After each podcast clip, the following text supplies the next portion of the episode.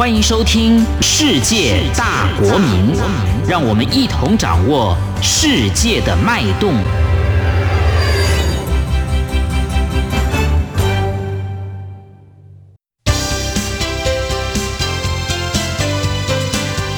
公民新世界。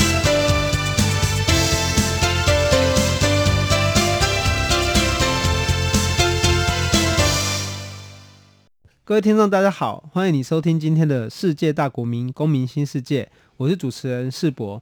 今天我们邀请到的来宾是沥青林沥青，大家好。那其实今天邀请到沥青，其实想谈的话题比较生活化啦，就是说，呃，成为一位畅销作家以后啊，你的生活跟之前有什么不同？好，那我们想要跟你分享，就是说，请你分享，呃，出版了《做工的人》，出版了《如此人生》。这两部作品之后啊，你生活上有没有产生什么样的变化？哦，以及我们也就今天生活一点，我们也谈你的产业，就是说这个这二十年来台湾狂飙的不动产业啊，就是对于台湾社会产生什么样的影响？那第一个哈，在开始之前，我想跟大家介绍另外两本书啦。哦，因为开始之前我跟立青在聊天的时候，发现其实他也读过啊。第一本是那个关于岛屿劳动方面的写作啊，就是除了做工的人之外，还有一本魏明义在。呃，二零一七年有出版一本《晋级工人》哦，码头的日与夜哦，以及李文轩有提到一本书叫《无家者》哦，从未想过我有这么一天。好，那其实跟做工的人搭配起来，我们会发现说，二零一七年是台湾文学非常丰收的一个年份，因为大家开始重新的注意到劳动者，也注意到很多社会边缘人的一个处境哦。好，那首先我想跟立青谈谈，就是说，诶，呃，你最近在念什么书？那我们要跟我们听众推荐一下。好，我最近在看，就是我前天看完一本书，这本书叫《杀人犯的孩子》，哦，是日本的犯罪，呃呃，好像是受刑人关怀协会组织他所著的，他所写的，那就是关于说，呃，你的家属犯了罪，然后你的。爸爸犯的罪，那接下来家庭会面临什么样的改变？那我对这本书有兴趣，是因为大家都知道前一阵有一部戏火红到不可思议，就是《我们与恶的距离》。那我觉得这可能是台湾也可以开始来看，说我们同样岛屿上面，我们的受刑人家属还有受害者家属是过什么生活？就是当我们与恶的距离出来之后，我们发现一件事情，它呈现出一个角度是我们以前没有去注意，或者是社会很少注意的，就是当我们都喊着说哦。应该要加重判刑，应该要对杀人犯者施予刑罚，无差别杀人或者是虐童者的时候，到底这些人是怎么犯罪？犯罪之后他们怎么生活？其实你会发现，大家在喊着正义的口号之下，我们对于后续知之甚少，可以说是一片空白。所以当我看到那一本《杀人犯的孩子》的时候，我就会惊讶说，日本人早就写出来了。同样的，我也会在想，台湾有没有这样的作品？如果没有，是不是我我干脆我自己去写？我觉得这是一个我们可以思考的问题。那我这边也跟立青分享一下最近看什么。然后因为节目的关系，我大概呃最近看了一本书，我叫做看呃重返天安门，好，在失忆的人民共和国追寻六四的历史真相。就是我看我看这本书的那个发现一个蛮有意思的地方，也值得反省的地方，就是其实我发现对于转型正义的争议，或者对于转型正义的疑问。其实不分区域，也就是说，不管是中国大陆，不管台湾，或乃至于世界各地，其实我们对于历史伤痕，其实都有一样的质疑或者一样的思索。我觉得这个是很有意思的一个观察哈。那你刚才提到，就是说你最近在看这本《杀人犯的孩子》，你也看到了，好像日本有注意到台湾社会可能还没有注意到的地方。好，那同时也帮助你打开了另外一个。哦，世界哦，看见了不同的议题，不同的面向。那我觉得蛮有意思，就是说，成为你成为一个作家之后，其实也认识了不少的好朋友。好，我们如果说广义来讲，你也算是进入了文坛，或者说是一个同温层。好，那你可以跟我们谈谈看，就是说，成为一个作家这件事情对你的日常生活产生了什么影响吗？好，第一个是你在脸书上送出交友邀请的时候变得比较容易。比如说，我现在看到，呃，我前一阵看到有一个非常优秀的记者叫简佳颖，我看到他脸书，因为我看到他写了上下游的关于农产品报道，还有日本的呃文化报道，我就非常惊讶说哇，写的真是太好了，果然是卓越新闻奖的得主。所以我按下交友邀请的时候，他马上就回应了，然后马上就说哦，谢谢你，我也有看你的书，我就觉得自己很开心。这是第一个，就是我发现我得到故事和情报的能力变得比较容易。第二个是我后来去找 NGO 组织，就是跟他们说，诶，我对这议题有所兴趣，不管是司改会，不管是比如新大家庭，不管是我们刚刚谈的芒草心，好，那我都觉得好像变得比较容易，他们很愿意跟我分享，或许是我有作品过，所以我跟他们谈起来的时候变得非常直接，非常容易，大家会接受，而且跟我分享更多。就是我觉得我成为作家之后，让我最大变化是我取得故事的方式和取得故事的速度变得更快。甚至有很多工人师傅是看了我的书或者广播，就自己 Miss 群发讯息来说：“哎，我也是做工的，你那个可不可以写一下关于西工的故事？好，关于一些比如说喷砂工人的故事。”我就会发现这些东西互动的结果是让我的故事和我的经验越来越丰富。这是我觉得身为作家最大的明显改变。那第二个是会有很多的同样是作家的，我们就会聚在一起互亏。我我可能和他们融入的还蛮开心的，不管是像文讯。或者是很多的呃文文学营嘛，像英科联文，我跟他们相处都蛮快乐的，而且他们是一个嗯彼此之间蛮尊敬的群体，就是至少我觉得我融入的时候还没有看到文坛黑太多黑暗面呐、嗯，诶，那这里面我会想问的就是说，呃，因为随着你的书写，那可能一开始从劳动主题出发，那我在你的脸书上面也看到你开始关心不同的议题，那。呃，您是在踏入这个书写创作的过程中，有开发过什么新的不认识的议题、不了解的议题，还是说，呃，你原来其实对这些东西都是蛮关心的，或甚至是蛮支持的？呃，以前是没有办法写，是最大原因是我不认识当事人。哦，我过去会去做 NGO，比如说，呃，群众协会移工安置中心的职工，帮他们修修马桶之类。你知道我是 监工出身嘛，嗯、所以会帮他们修房子。可是后来我就是当我出书之后，我去关心他们，或者是去问想要理解议题的时候，我变得非常容易。哦，比如说我去芒草心的时候，我跟他们谈，他们甚至下礼拜要跟我说有一个无家者要带导览，我能不能去帮他看一看，然后为他推荐，因为他需要鼓励。哎，我发现。我和他们的就变得很近。那因为我的书写有一个特有一个地方是我不是想象力很好的人，所以我只能写我看到的东西。就我有一个很大局限，我看到什么，我感觉到什么，现实是什么，我写出来。所以当我跟他们接触之后，我看到第一手资料，我马上很开心的把它写出来。那他们就会觉得他们被激励到。那当然还有个原因是，我会去找 NGO。有的时候我们诚实的讲，就第一本书版税很高的时候，我和我家人就讨论说，我们应该捐钱出去。你知道吗？就是写作改变社会很慢，这世界上改变社会最快方法就是你拿了资源去立即改变，马上见效嘛，对吗？你立刻给他们一点钱，或者是得正确的组织捐助他们，或者是加入他们，让他们可以申请计划发生，我认为都比写作有价值。所以立青其实，嗯、呃，有看到就是说书写有它的贡献，也有它的局限啊。那呃，我刚才灵机一动想到一个想法，可以跟你分享，因为我其实有注意到你有时候都会告诉我们怎么修理房子，哦，整理房子。那我不知道说，哎、也许这个专场也是可以是一个写作的题材啊。就你也许可以跟我们分享一下，就是说，哎、这个马桶就是应该怎么修理，甚至盖房子、装修房子的时候什么细节啊？也许这也这也是一个很好的工具书的一个题材。有人跟我合作说要不要去卖工具直播？对，但是我目前好像还没有时间呢，不是说没兴趣。如果是教大家说，哦，比如说，呃，师伯你知道吗？呃，每个男人家里都应该有一把电，哎、欸，不是女生也应该要有，哦，应该要有的居家手工具和。电钻哦，任何的整修都应该不求人哦。你应该知道的电灯泡厂是如何换家灯管，你只要换了对的灯泡，你家马上变亮又省电哦。我有想过，但是现在可能还不是时候，就是自己的口条啦、习惯还没有弄好，啊，再来是自己书写计划还没写完。我希望赶快把我的作品完成，因为创作者嘛，就是还是希望用作品说话。嗯，那我们刚才只是觉得说，哎、欸，也许就是这一个专场，然后也是一个很符合大家的需要。我相信，不管是我或者是电台的同仁，然后甚至大家可能都需要一个节目或一个书来告诉大家说，其实原来这么多东西都是我可以自己在家里处理的。那这个可能跟你的形象或者跟你的专业就是非常的 match 这样子。那诶、欸，其实这一本书就是我们从这个做工的人里面谈那个营造业哦，应该算营造业嘛？营造营造和不动产比较有一点远。是，就是说这个营造业它其实有点像，就是说把房子盖起来，让不动产业来就是销售嘛。嗯、那其实这几十年来，台湾的不动产应该是算蛮狂飙的，然后、嗯、也是有一定的很程度的发展。那都市更新之后，其实都只会盖出就是几千万的豪宅啊，那农舍豪华农舍也都一个一个盖起来这样。那可是你自己又同时是盖房子的人这样子，那你怎么去看这样一路的变化？那你又有什么样的感觉呢？其实就是很，我们那时候从鲑鱼返乡开始，就大量的台商回来，那他其实要投资什么呢？他们的产业其实，在。对啊，那边中国大陆那边就变成说，可能回来投资，他都已经不习惯台湾的法规和管理方式，所以要投资房地产，房地产一直飙，一直飙，一直飙。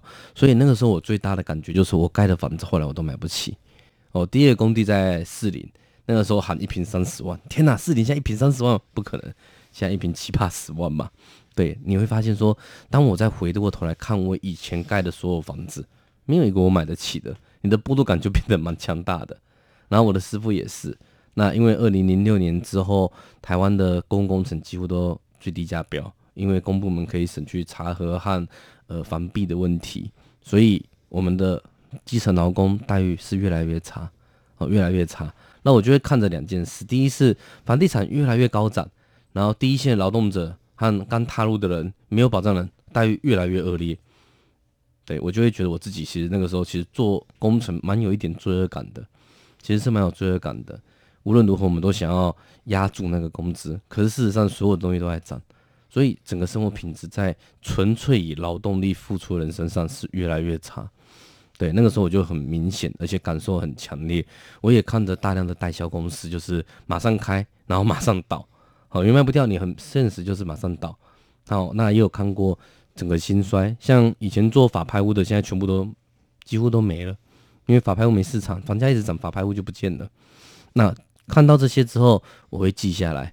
可是我一直觉得我自己好像是一个嗯助纣为虐的帮凶，我应该是可以盖好房子，然后让大家住在新房子，让大家要安全舒适。可是当我盖的房子大家都买不起的时候，那就不是了。我觉得我的价劳动价值就越来越弱。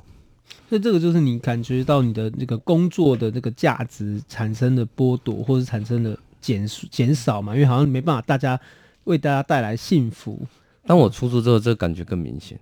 出书之后更明显，为什么？因为出书之后，我得到资讯速度变快。我如果要知道，比如说我，比如说我当监工的时候，我如果想要知道说台湾房地产波动什么的，我根本就不知道找谁拿。可是我现在随便找一个，比如说议员助理，跟他说：“哎、欸，你有没有那个资料？”他说：“我调给你好了。”我马上看了之后就，嗯，哀伤程度更大。再来是因为出书之后，我的时间变得比较多嘛，自由了。那我可以自己去做一些调查研究，可以做采访，去做口述历史。那我就觉得自己从事营造、从事工程相关。我看着像大直这边的房子，那个时候自己去盖的时候，在地下室楼盖好之后，嗯，根本就自己就完全买不起，享受也享受不到。那你觉得我我怎么会有劳动的价值和喜悦？毕竟你刚才提到，就是说你有注意到台湾有一些产业是消失的嘛？哈，比如说你刚才提到法拍屋，或者是其他。那你可以跟我们谈一下，为什么你觉得这些消失的行业或消失的职业对你特别有感触？因为我父母就是消失产业中受害者，或者是失败者。好，我就是卤蛇的孩子嘛。就我妈是市场里面卖饰品的，那很长一段时间你已经不会去市场买饰品了，对吧？对，那你会去市场买皮带或者衣服吗？也不会。所以这些小摊小贩就一家一家倒掉，一家一家收。我们现在在大直这边，它的传统市场里面，现在以前纯粹卖小包包、小衣服的，一家一家收起来了。那他们怎么办？好，我就看过以前卖一些小药品、卖一些小日本货，现在被日本大哥也打趴了。那那些是我的养我长大的人，好和我一起玩的，以前会给我食物、糖果，然后我在他们摊位上面一起塞奶的。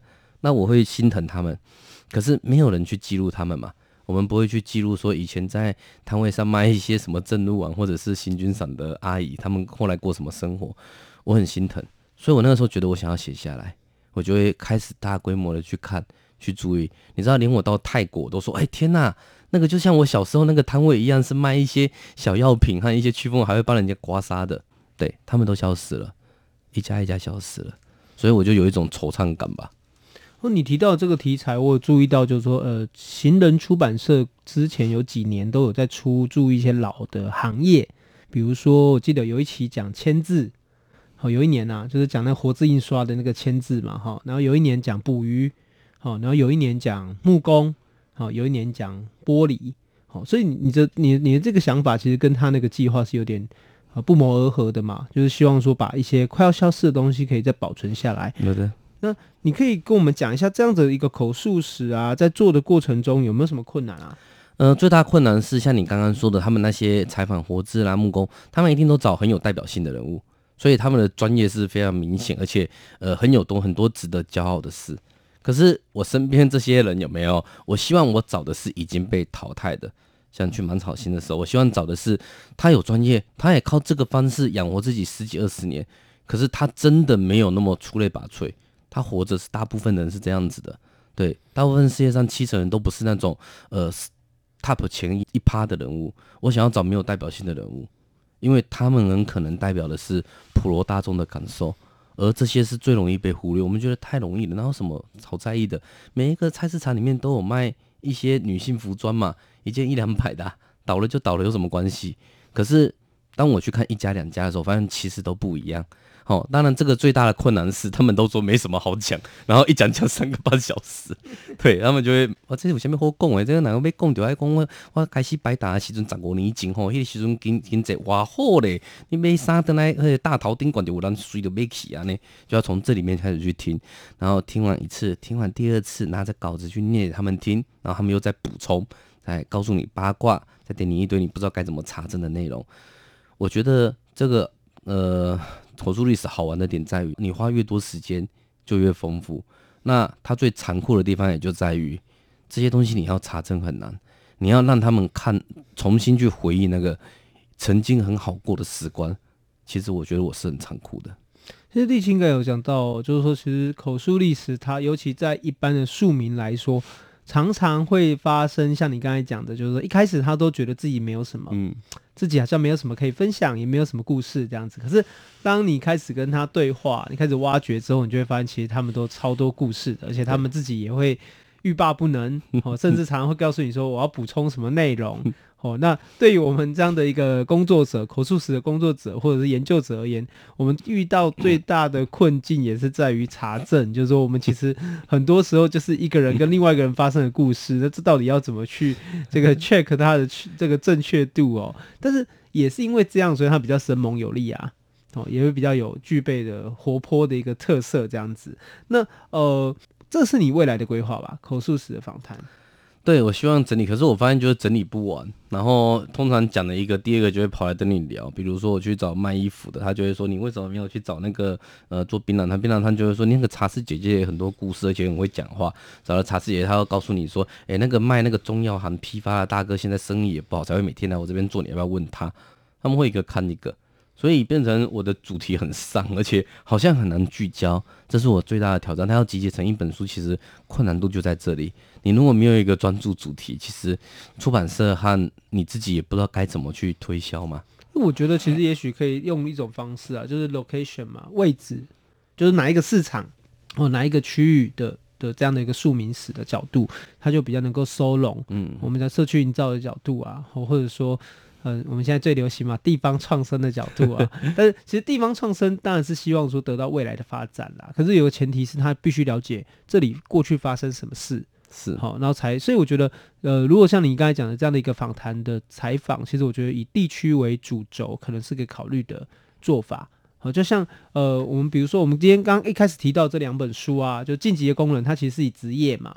就有比比较像是呃，你在做工的人里面提到的，就是你们是用营造业，他是用码头工人，这是一种方式。那或者是一种身份，好，就是无家者，好，他谈谈到一些哦，所谓的我们的街友，哦，那他们的生活、生命故事。那呃，我觉得后续这样的一个整理啊，那以及就是说让不同的生命可以让大家看见，我觉得是一个非常重要的工程。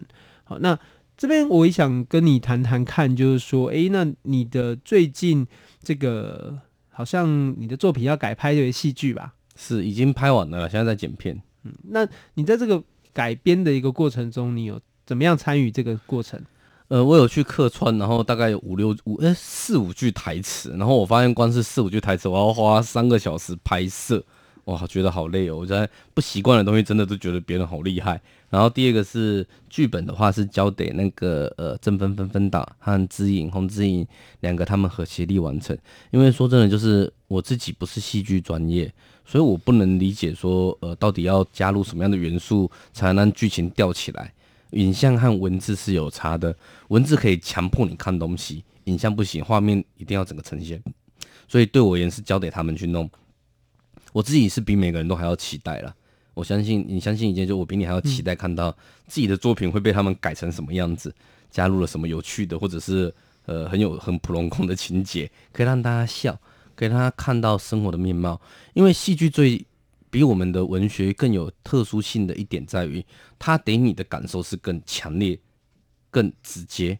好，因为文字你要花很多精神阅读，你才会得到同样的收获。戏剧的话，你坐着的时候你是被动的，你比较被动，你不用花那么多专注，你就可以得到比较保、比较比平均以上的保证，对你的感受会更直接。所以我很期待。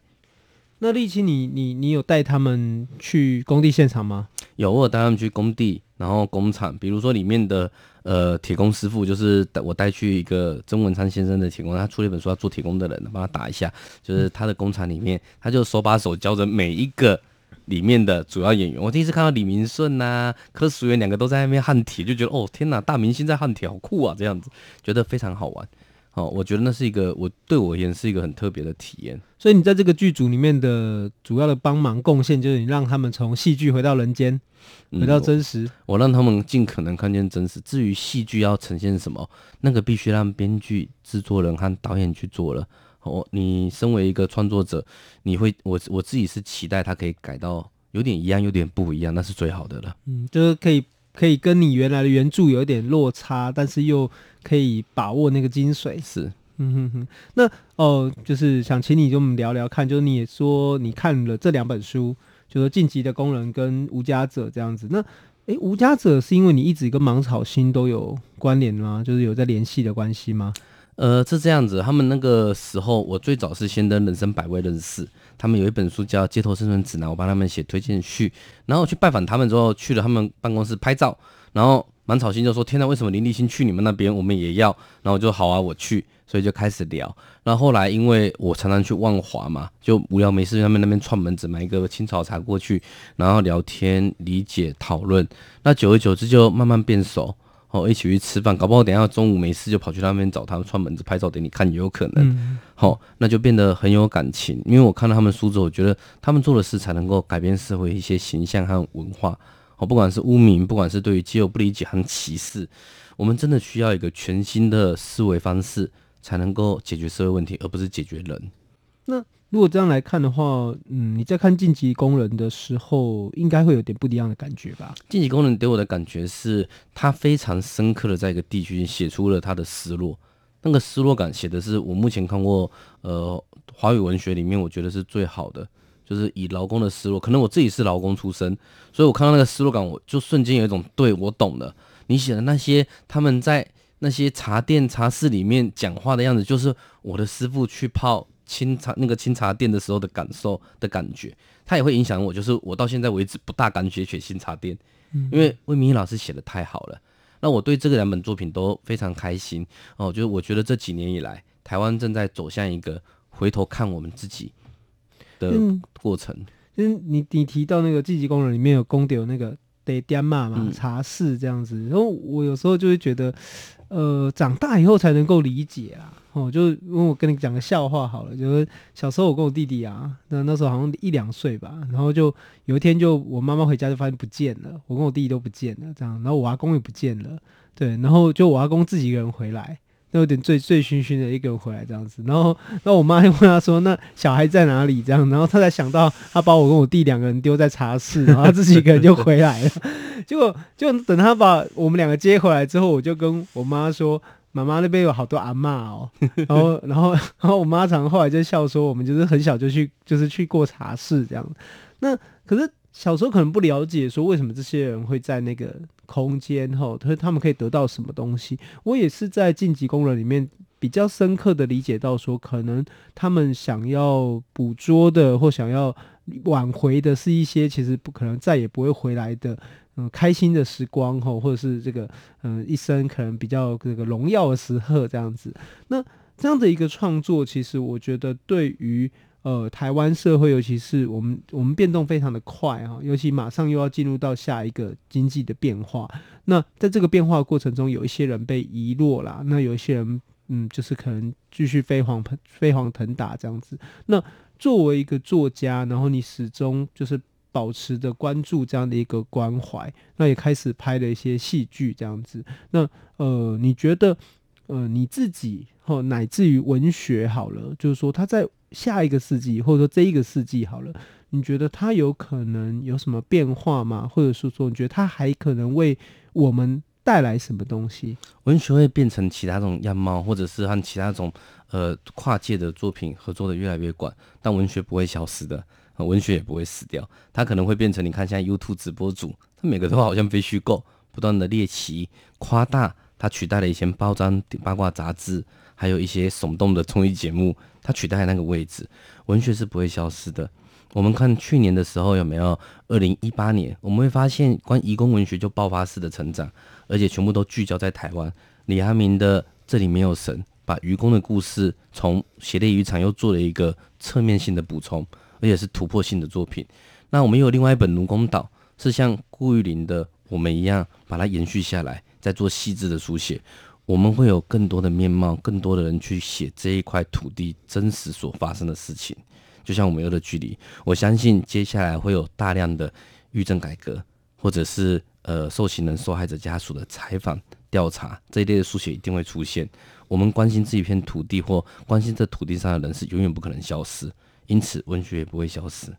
那你跟你的伙伴们有提过这些事情吗？就是说，我因为我在你的脸书看到啊，就是你的生活中其实有很多也是在创作的人嘛。你跟你的快乐伙伴们，我学弟陈莽啊，或者是等等，你们有讨论过关于就是说彼此的书写，或者他在做文学教育这一块？对，就我们我们之前也有跟那个谁，就定纲，我们定纲聊天关于语文教育这一块。那你们怎么去看？就是说语文教育对于文学之间可能产生的帮助吗？现在品味越来越分众，可是也随着品味分众，大家呃阅读，大家书写，大家对于呃所有作品它的鉴赏力会提升。所以我们创作出来的东西，我认为现在会越来越细腻化，越来越精致化，或越来越有梗。它越来越难以用泡沫来包装，它必须要真真切切的和现实生活有关。哦，所以你看陈满他的作品本身就是一个非常硬派、非常直接去把你拉回那个时间、空间、地点去理解为什么这个古人在那个时候写下这个作品是极有价值的，是特殊性的。一样的，我们的作品也会慢慢被这样认识到。我对下一代的阅读和品味，我其实是抱持乐观。我们不能说哦，肤有很多人很肤浅。就说未来都不好，错了。我们要看的是整体人是不是素质都在提升。我认为是的。哦，所以你是持乐观论？我是乐观态度啊。所以我我最近跟出版社的朋友聊天，他们都说今年比去年更惨。但是我一一向都记得去年他们也说比去年更惨，然后去年又比去年更惨。哦。基本上选举年都会再长一点的。选举完的那一年，就是通常大选完那一年就会稍微好一点点，好像是这样子。好，我觉得其实大家不要那么悲观。哦，我相信其实呃，文学的阅读跟文学的教育其实是不可或缺的。但是呃，教育只是一个传递啦。那我觉得创作是根源，就是说我们可以让作者去把我们真实的生活和真实的世界做一个转化，然后传递给一般的民众或一般的所谓的读者。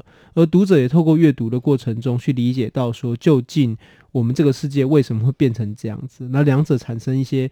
呃，情绪上的交流跟感动的沟通，我觉得这可能就是为什么，呃，人类文明几千年来，好像文学这个东西好像就是一个既不是那么重要，但是又一定会维持下去的原因哦。好，我们今天很谢谢立青跟我们分享这么多，那我们也谢谢各位听众收听哦。那我们希望大家下礼拜继续哦听我们的世界大国民公民新世界，谢谢，谢谢。